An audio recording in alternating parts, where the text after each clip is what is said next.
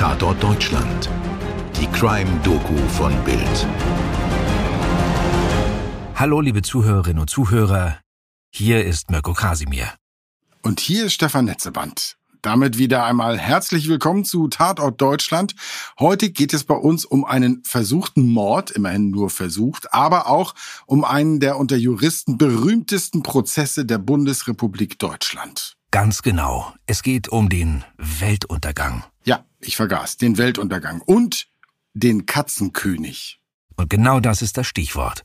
Als Katzenkönigfall ist diese Geschichte unter Juristinnen und Juristen und allen, die sich aus welchen Gründen auch immer mit Gerichtsprozessen oder Rechtswissenschaften beschäftigen, bekannt geworden. Was wir euch in dieser Folge erzählen, hat Einzug in die Jura-Fachliteratur gefunden.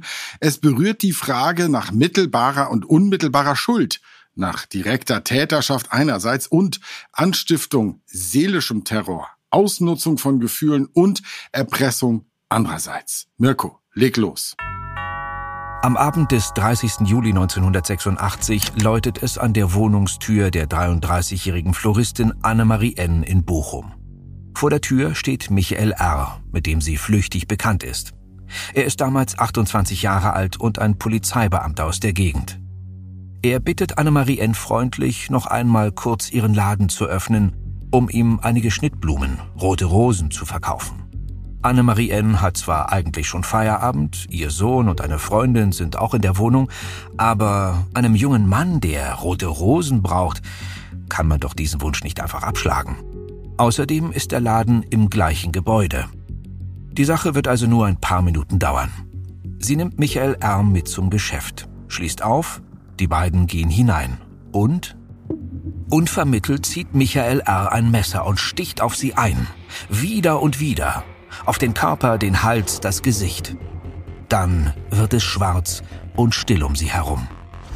Oh Mann, das ist unglaublich. Ein Mann, dessen Beruf es ist, Menschenleben zu schützen und Gewalt zu verhindern, versucht eiskalt, hinterhältig, ohne Vorwarnung und scheinbar ohne Grund, eine Frau zu töten. Zehnmal sticht er auf die Blumenhändlerin ein. Aber Annemarie N. überlebt. Ihr Sohn und die Freundin eilen zu Hilfe und retten ihr so wahrscheinlich das Leben. Michael R. flüchtet, wird aber gleich am nächsten Morgen von seinen Kollegen verhaftet. Als er erfährt, dass Annemarie N. noch lebt, scheint eine Welt in ihm zusammenzubrechen. Denn eigentlich müsste nun die ganze Welt in sich zusammenstürzen. Das Böse müsste aus der Hölle aufsteigen und die gesamte Menschheit mit sich in die Dunkelheit reißen. Und die Zeit des mächtigen Katzenkönigs würde beginnen. Aber irgendwie ist es einfach nur der Sommer 1986. Naja, der Sommer 86 hatte es andererseits aber auch ganz schön in sich. Drei Monate vorher war Block 4 im Kernkraftwerk Tschernobyl explodiert. Saurer Regen und Waldsterben, Ozonloch und der schwelende Kalte Krieg ließen die Parole der Punkbewegung wie eine Prophezeiung wirken. No future.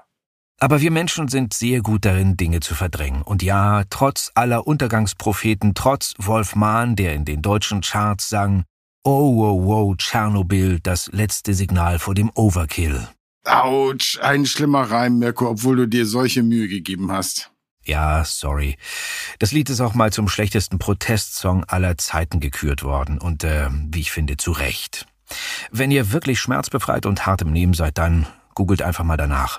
Aber jedenfalls, trotz all dieser Gefahren und düsteren Aussichten, ist es für die meisten eben doch einfach nur der Sommer 1986. Und Modern Talking, Samantha Fox und Level 42 stehen wesentlich höher in den Hitparaden als Chernobyl Overkill. Ich könnte jetzt noch Lessons in Love von Level 42 anstimmen, mache ich aber nicht. Äh, für einige sind diese Katastrophen und Krisen der Zeit denn nur Vorboten und Zeichen des nahenden Weltuntergangs und der sicheren Auslöschung der Menschheit. Einige Jahre vor dem Verbrechen, 1982 nämlich, lernt Michael R. die damals 18-jährige Barbara H. kennen. Der junge Polizist war schon als Kind ein etwas verschrobener und ein etwas außenseiterisch begabter Mensch und das ist im Beruf nicht viel besser geworden. Im Gegenteil. Die Kollegen meiden ihn, da sie nicht so wirklich etwas mit ihm anfangen können. Michael R. ist spielsüchtig, hat Schulden und hängt häufig in düsteren Kneipen ab. In einer dieser Kneipen lernt er 1982 Barbara H. kennen. Die beiden kommen ins Gespräch und die junge Frau erzählt ihm ihr ganzes Leben. Mit ihren gerade mal 18 Jahren, sagt sie, hat sie schon die Hölle auf Erden erlebt. Ihr Ex-Freund Udo N. habe sie zur Abtreibung gezwungen, seitdem trauere sie um ihr ungeborenes Kind. Sie sei zur Prostitution gezwungen und noch minderjährig an Freier in Paris verkauft worden. Und nun vor eben diesen Peinigern auf der Flucht. Eine wirklich dramatische Geschichte. Kriminelle eines weltumspannenden Zuhälterrings versuchen immer wieder, sie zu kidnappen, zu foltern und zu vergewaltigen. Michaels Instinkt als Polizist und Beschützer erwacht. Ist er da einer großen Sache auf der Spur? Hier wird doch Hilfe von ihm benötigt. Ja, ganz sicher. Er kann sich gut vorstellen, dass diese selbstbewusste Frau bedroht wird. Ja, es kann nur so sein, wie sie es erzählt. Und ja, er wird sie beschützen. Ich kann mir das schon irgendwie vorstellen. Da hast du diesen ziemlich eigenbröterischen Mann und hier scheint er eine Frau gefunden zu haben, die einem wie ihm vertraut, auf persönlicher und irgendwie auch beruflicher Ebene. Michael fühlt sich gebraucht und respektiert. Die beiden werden schnell so etwas wie Freunde. Bald sieht auch Michael R. überall Zeichen, Indizien und Muster dafür, dass man Barbara auf den Fersen ist. Verdächtige Passanten abgedunkelte Limousinen und zu neugierige Nachbarn. Aber auch Kontaktanzeigen in Zeitungen, die als verschlüsselte Kommunikationsmittel unter den Kriminellen dienen, sollen Barbara, die femme fatale, in den verruchten Schoß von Paris zurückholen. Nein, nicht mit ihm. Michael R. ist zu clever, zu wachsam und einfach ein guter Polizist. Das denkt er auf jeden Fall. Er organisiert Personenschutz für sie, offiziell geht das nicht, Michael übernimmt es selbst und er engagiert Bekannte, um ihn in seiner Abwesenheit zu vertreten. Er schlägt sich die Nächte um die Ohren und sieht immer mehr Puzzleteile eines riesigen kriminellen Geflechtes. Und falls ihr euch fragt, nein, es ist keine sexuelle Beziehung. Michael ist ganz Freund und Helfer in dieser Freundschaft. Richtig. Das Verhältnis zu Barbara bleibt platonisch. Er ist ihr Beschützer und ein selbsternannter Held. Sie scheint zu schwer traumatisiert. Auf körperlicher Ebene will sie mit Männern nichts mehr zu tun haben. Er muss sie einfach nur umsorgen und sehen, wie es sich entwickelt. Und es entwickelt sich prächtig. Für Barbara. Ausgelaugt vom Dienst und den vielen Stunden als privater Personenschützer taucht Michael einmal unvermittelt in Barbaras Wohnung auf. Dort erwartet ihn, tja, da erwartet ihn gewissermaßen was Unerwartetes. Einer der freiwilligen Bewacher der jungen Frau legt den persönlichen Schutz sehr, sehr persönlich aus. Er erwischt die beiden nämlich in Barbaras Bett. Die Entdeckung stürzt Michael R. in eine tiefe emotionale Krise. Schlagartig wird ihm bewusst, dass er von Barbara ausgenutzt und schlichtweg verarscht wurde. Seine Zeit, sein Geld und seine Reputation als Polizist sind dahin verdampft im fanatischen Wahn der allem Anschein nach erlogenen Geschichte einer jungen Frau, die gern im Mittelpunkt steht. Er bricht die Beziehung ab und will sie nie wiedersehen. Aber, ihr ahnt es, natürlich sieht er sie wieder. Irgendwann, Ende 1985, Anfang 86 und wieder mal in einer Kneipe. Und Barbara ist nicht alleine. Ein Mann in den 40ern ist bei ihr. Offensichtlich sind die beiden ein Paar. Und ganz ehrlich, Mirko, wenn ich das in unseren Unterlagen lese, warum zum Teufel setzt er sich trotzdem wieder an diesen Tisch zu dieser Frau, wo ihm das eigentlich alles klar sein muss? Also zu ihrem neuen Lover mit an den Tisch. Ich verstehe nicht, was ihn da antreibt. Tja, und wieder versinkt er in ihren Geschichten, die er doch eigentlich nicht mehr glauben wollte. Und die Geschichten sind inzwischen noch um einiges erstaunlicher geworden. Das kann man wohl sagen, denn ihr neuer Freund Peter P., damals 43 Jahre alt, der hat sie in die Welt des Okkultismus eingeführt. Sie sei, so erzählt sie jetzt Michael, eine hohe Priesterin. Ihre Seele sei viel älter als ihr Körper und stamme von den Bewohnern des versunkenen Atlantis ab. Geheime Symbole in okkulten Büchern würden all dies eindeutig beweisen. Barbaras Freund Peter ist seiner Hohepriesterin völlig verfallen. Und auch Michael ist fasziniert und verstrickt sich bald wieder heillos in Barbaras Geschichten. Und findet überall die Bestätigung, die er so dringend braucht, um ihr zu glauben. Sind das nicht versteckte Nachrichten von Zuhältern, da in den Zeitungsannoncen? Alles ergibt Sinn. Die Verfolgung durch die Zuhälter ist eigentlich das Böse, das in Barbara eine Gefahr für sein mörderisches Streben erkennt.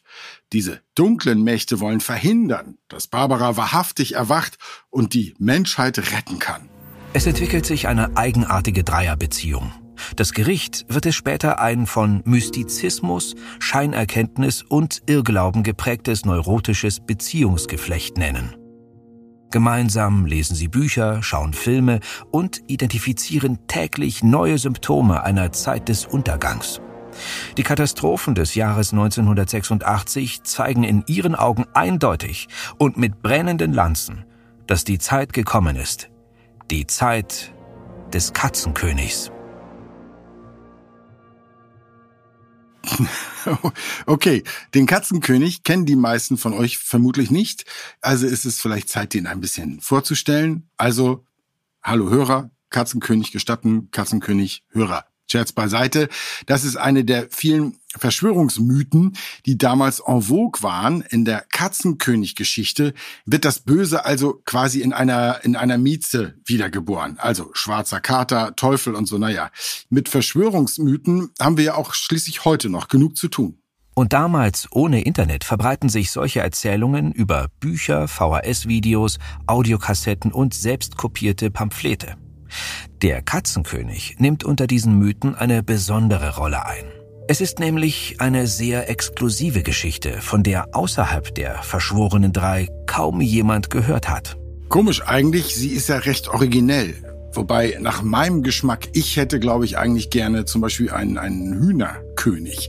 Ähm, aber auf jeden Fall muss man sagen, äh, dass das Ganze ziemlich harmlos klingt. Ja, ja, Stefan, ganz im Gegenteil, denn die Sache ist alles andere als harmlos. Das ist offensichtlich, wenn man an den versuchten Mord denkt, zu dem das alles führen wird. Aber auch schon vorher läuft da eine ganz üble Nummer. Und ihr Opfer ist der spätere Täter Michael R. Das klingt zwar launig, aber Peter P. und Barbara manipulieren den augenscheinlich leichtgläubigen Michael immer mehr. Sie führen ihn mit ziemlich billigen Effekten und Tricks hinters Licht, immer wenn sie zu dritt sind. Peter verachtet weiterhin den Nebenbuhler Michael, Barbara sonnt sich in der Anbetung ihres Jüngers, der ab und an von ihrer Nähe, rein platonisch versteht sich natürlich, auch kosten darf. Michael R. taucht bald komplett in den Wahn ab. Er schlägt sich bei mystischen Riten unter dem Vollmond die Nächte um die Ohren und er verliert sich immer mehr im Glauben an das Böse in Form, ja, des mächtigen Katzenkönigs. Mirko, zitiere uns doch gerne nochmal kurz aus dem späteren Gerichtsurteil. Das Urteil des BGH vom September 88, auf das wir später noch zurückkommen. Zitat. Sie brachten ihn durch schauspielerische Tricks, Vorspiegeln hypnotischer und hellseherischer Fähigkeiten und die Vornahme mystischer Kulthandlungen dazu, an die Existenz des Katzenkönigs, der seit Jahrtausenden das Böse verkörpere und die Welt bedrohe, zu glauben. R. in seiner Kritikfähigkeit eingeschränkt, aber auch aus Liebe zu H. darum bemüht, ihr zu glauben, wähnte sich schließlich auserkoren, gemeinsam mit den beiden anderen den Kampf gegen den Katzenkönig aufzunehmen. Auf Geheiß musste er Mutproben bestehen, sich katholisch taufen lassen und H. ewige Treue schwören. So wurde er von ihr und P zunächst als Werkzeug für den eigenen Spaß benutzt. Schon alles, was ihr jetzt gehört habt, ist alles andere als spaßig. Verheerend wird es, als sie auf die Idee kommen, Michael nicht nur als Werkzeug für den eigenen Spaß zu benutzen. Bald redet Barbara auch in fremden Zungen. Sie verliert plötzlich ihr Augenlicht, bloß um kurze Zeit später, wie durch ein Wunder, wieder sehen zu können. Klarer als je zuvor. Und sie sieht, den Weltuntergang. Der Katzenkönig spricht durch sie. Und er ist sauer, verdammt sauer. So sauer, dass er die Welt vernichten will. Aber es gibt eine Möglichkeit, ihn wieder zu besänftigen. Achtung aus, Cut, bitte zurück in die Realität. Irgendwann in dieser Zeit erfährt Barbara N., dass ihr Ex-Freund Udo N., der sich nach ihrer Aussage ja zur Abtreibung gezwungen hatte, ganz in der Nähe wieder aufgetaucht ist und auch noch geheiratet hat. Und sie ist, so scheint es, eifersüchtig auf diese Ehefrau. Vielleicht ahnt ihr schon, wen ihr Ex geheiratet hat. Richtig. Die Floristin Annemarie N., die ganz in der Nähe ihren Blumenladen betreibt. Und Michael, das Spielzeug, soll nun zum Werkzeug ihrer Eifersucht und Rache werden. Einen Weg gibt es, den Katzenkönig zu besänftigen und die Welt zu retten. Er hat ihn Barbara offenbart. Er verlangt ein Menschenopfer. Wahnsinn. Wahnsinn mit Methode. Was treibt Barbara H. und auch ihren geliebten Peter P. wirklich an? Vielleicht will P. Michael R. einfach nur loswerden, nachdem er ihn nun genug erniedrigt und verarscht hat. Dem Ex seiner Freundin weh zu tun, und sei es um den Preis eines Mordes, scheint ihm auch recht zu sein. Und man darf auch nicht vergessen, dass auch Peter P. Barbara völlig verfallen ist und alles für sie tun würde. Das ist natürlich alles Spekulation, aber wollen Sie vielleicht auch einfach ausprobieren, wie weit Sie gehen können? Wie viel Macht Sie haben? Ihm und Barbara wird man nichts nachweisen können. Sie werden keinen Finger rühren und selbst niemanden ein Haar krümmen. Sie haben einen Plan. Michael R. ist williges Werkzeug in den Händen von Barbara. Er weiß von ihrem Deal mit dem Katzenkönig. Ein Opfer für die Menschheit. Eine unschuldige Frau muss durch seine Hand sterben, um die ganze Welt zu retten. Alle Prüfungen, körperlich und seelisch, hat er mit Fürbitte Barbaras bestanden. Doch nun soll er morden, was seinem tiefen Glauben widerspricht. Seine Bedenken schiebt er nur schwer beiseite und hat wahnsinnige Angst vor der Tat. Aber noch größer ist die Angst, was passieren würde, wenn er mit dem göttlichen Auftrag scheitert und die Welt mitsamt ihrer Schöpfung vergeht.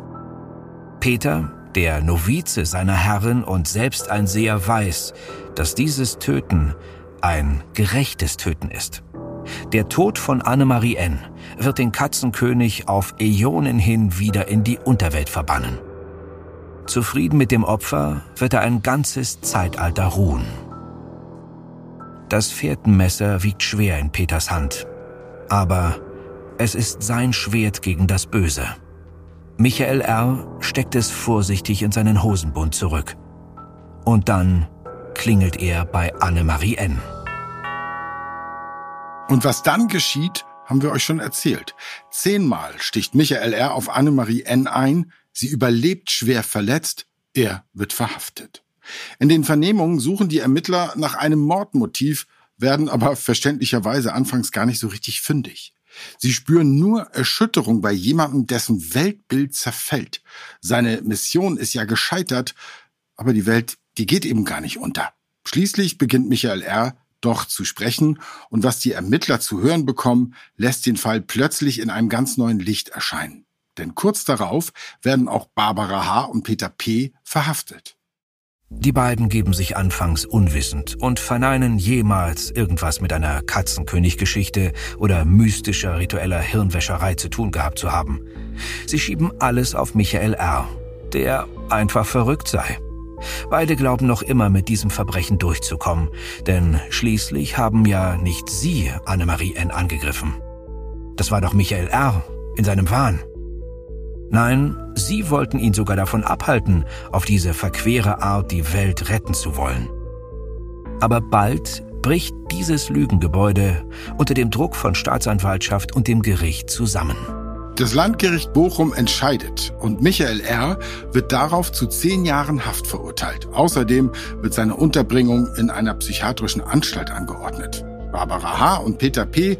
bekommen lebenslange Freiheitsstrafen fürs Erste muss man sagen. Da fällt mir ein, Mirko, haben Barbara und Peter das eigentlich ernst gemeint und selbst an diese Katzenkönig-Geschichte geglaubt oder Michael von Anfang an für ihre Zwecke missbraucht? Was meinst du? Tja, die Richterin von damals meint, die beiden haben nicht nur vor Gericht versucht, das Ausmaß ihrer Manipulation herunterzuspielen, sie haben auch nie an ihre eigenen Geschichten geglaubt. Der Einzige, der wirklich in diesen Wahn versunken war, das war Michael R. Alle drei Angeklagten legen gegen das Urteil Revision beim Bundesgerichtshof ein. Der findet dann auch Fehler bei der Strafzumessung in Bezug auf Barbara H. und Peter P. bestätigt ansonsten aber insbesondere die Annahme der mittelbaren Täterschaft der beiden Anstifter. Das heißt, eine, eine Anstiftung, die man zwar nicht physisch feststellen kann, die es aber gegeben hat. Mirko, kannst du noch mal mit deiner besten Juristenstimme zitieren diesen Abschnitt? Sehr gern. Mittelbarer Täter eines Tötungs- oder versuchten Tötungsdelikts ist jedenfalls derjenige, der mithilfe des von ihm bewusst hervorgerufenen Irrtums das Geschehen gewollt auslöst und steuert so dass der Irrende bei wertender Betrachtung als ein, wenn auch noch schuldhaft handelndes Werkzeug anzusehen ist. Ja, also wenn ich das mal kurz in meine Muttersprache zurück übersetzen darf, wer andere durch Lügen und Manipulation sozusagen zum Mordwerkzeug macht, der ist mitschuld. Genauso kann man es auch formulieren. Naja, Juristendeutsch ist eben was, worüber man leicht den Kopf schütteln kann. Aber ich verstehe schon, dass es in Gesetzen und vor Gericht natürlich vor allem darauf ankommt, etwas genau, so, so genau wie möglich zu fassen. Eine Verhandlung ist ja halt weder Poesie noch irgendein ein Kneipengespräch. Das hast du sehr gut gesagt. Das abschließende Urteil fällt schließlich am 18. Januar 1989. Die Angeklagte Barbara H. erhält statt des anfänglich verhängten lebenslänglich eine Haftstrafe von 14 Jahren. Peter P. elf Jahre. Michael R. wird zu acht Jahren verurteilt und in einer psychiatrischen Einrichtung untergebracht. Sachverständige schließen damals bei Michael R. eine psychische Störung aus. Er habe jedoch eine, Zitat, hochabnorme Persönlichkeit. Das in Kombination mit der erfolgreichen Gehirnwäsche von Barbara H. und Peter P. habe Michael in eine falsche Realität, in eine Wahngewissheit geführt, die als schwere seelische Abartigkeit zu kennzeichnen sei. Ja, und diese üble Geschichte, die in einem grausamen Mordversuch endet, beschäftigt junge Leute im Jurastudium bis heute. Genau. Der Katzenkönig-Fall ist ein viel diskutierter Vorgang für angehende Juristinnen und Juristen und ein Exempel des Strafrechts. Die Kernfragen, der sich die am Prozess Beteiligten stellen müssen, waren nämlich Wer büßt für den Mordversuch? Und können Menschen, die sich völlig von der Realität entfernt und in einem wirklich verrückten Weltbild verirrt haben, haftbar gemacht werden? Wer ist am Ende der wahre Täter eines solchen Verbrechens? Der labile und psychisch zerstörte Michael R. oder die beiden heimtückischen Menschen im Hintergrund? Ich denke, es war wichtig, dass diese komplett durchexerziert werden, diese Kernfragen, und auch immer noch werden. Denn von ihrer Aktualität haben sie ja nichts eingebüßt. Ich meine, vom Katzenkönig redet natürlich kein Mensch mehr. Aber wenn man sich jetzt nur mal anschaut, was zum Beispiel durch QAnon alles für einen Unsinn in die Welt gesetzt wurde und eben auch geglaubt wurde, und sowas kann natürlich auch wieder mal tödliche Konsequenzen haben. Und es gibt es natürlich immer wieder, dass Menschen andere als Werkzeug für ihre eigenen üblen Pläne missbrauchen. Der Katzenkönig lebt also in gewisser Art und Weise weiter. Oh, Mirko, das ist wirklich ein düsteres Schlusswort, irgendwo zwischen düster und komisch. Ähm, damit wollen wir mal euch äh, noch nicht entlassen. Vielleicht zum Schluss noch mal ein, ein schöner Cat-Content. Regie, könnt ihr mal irgendein schönes Katzengeräusch einspielen? Uff, naja, okay, ich dachte eigentlich eher an, an irgendein niedliches Schnurren oder miauende Katzenbabys. Aber okay, belassen wir es dabei, ist ja schließlich auch ein Krimi-Podcast. Also. Und damit sind wir am Ende unserer heutigen Ausgabe angelangt und danken euch ganz herzlich, dass ihr wieder mit dabei wart. Die Geschichte vom Katzenkönig haben wir erzählt anhand einer Ausgabe des WDR True Crime Formats Mordorte. Beiträgen auf juriso.de und rollingplanet.de sowie des Urteils des Bundesgerichtshofes. Und damit verabschieden wir uns bis zum nächsten Mal. Euer Mirko und euer Stefan. Dir hat diese Folge von Tatort Deutschland gefallen? Du bekommst von True Crime einfach nicht genug. Dann hör jetzt in unsere weiteren Folgen rein. Hier warten mehr als 200 spannende Fälle auf dich, wie das Verschwinden von Rebecca Reusch, der Prozess gegen O.J. Simpson oder die Entführung von Ursula Herrmann. Wir hören uns bei Tatort Deutschland.